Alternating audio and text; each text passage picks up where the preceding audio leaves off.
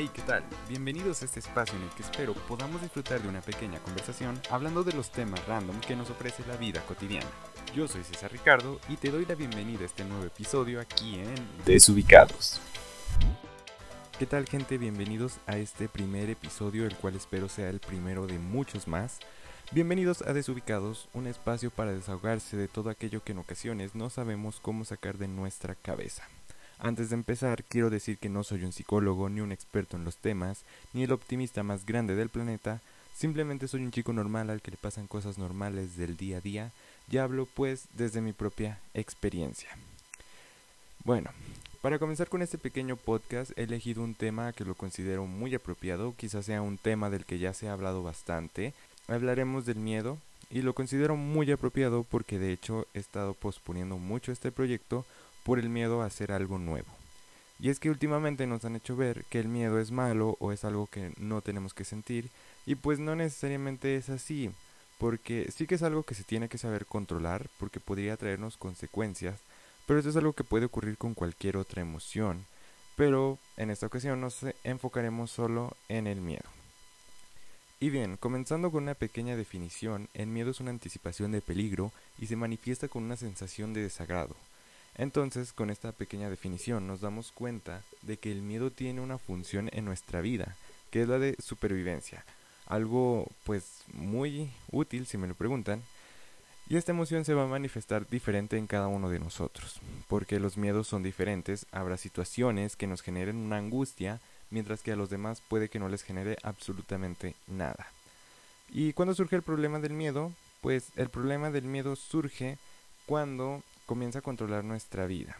Es decir, podemos tener la intención de comenzar con algún nuevo proyecto, una nueva actividad, y el miedo que tengamos nos va a retrasar o evitará que hagamos dicha acción. Y bueno, es muy común que cuando algo nos asusta ponemos una excusa tras otra para evitar afrontarlo, y es cuando comenzamos mucho a dejar las cosas para después o empezamos a señalar culpables. Todo porque nos es más fácil creernos las excusas que nosotros mismos creamos. En muchas ocasiones estas excusas no son reales, simplemente son cosas que tú decidiste creer para sentirte mejor. Bueno, pero el miedo tiene otro lado positivo, y es que aparte de ayudarnos a anticipar algún riesgo, nos muestra que estamos haciendo algo nuevo, es decir, nos muestra que estamos saliendo de nuestra zona de confort. Y es cuando más tenemos que evitar que el miedo nos controle o nos mantendrá encerrados y no nos dejará alcanzar nuestros objetivos o simplemente no nos dejará crecer como personas. Entonces, hay que aclarar algo, siempre que comenzamos a hacer algo nuevo sentimos miedo o cierto grado de angustia por el famoso qué va a pasar. De antemano sabemos que no podemos tener el control sobre todas las cosas y todas las personas somos propensos a fracasar en cualquier momento. En estos casos es muy importante evitar que el miedo nos controle porque después es más grande la culpa por no haber hecho las cosas, y esto lo digo personalmente, porque al menos yo he dejado pasar muchas oportunidades o he dejado de lado cosas que he querido hacer por culpa del miedo y rara vez las oportunidades se presentan dos veces. Bueno, pero todo esto te estarás preguntando, ¿y cómo supero el miedo? Pues bueno, lo primero es reconocer a qué se debe ese miedo. Si es por algo que realmente representa un peligro, no es del todo agradable para ti, pues es importante escucharlo.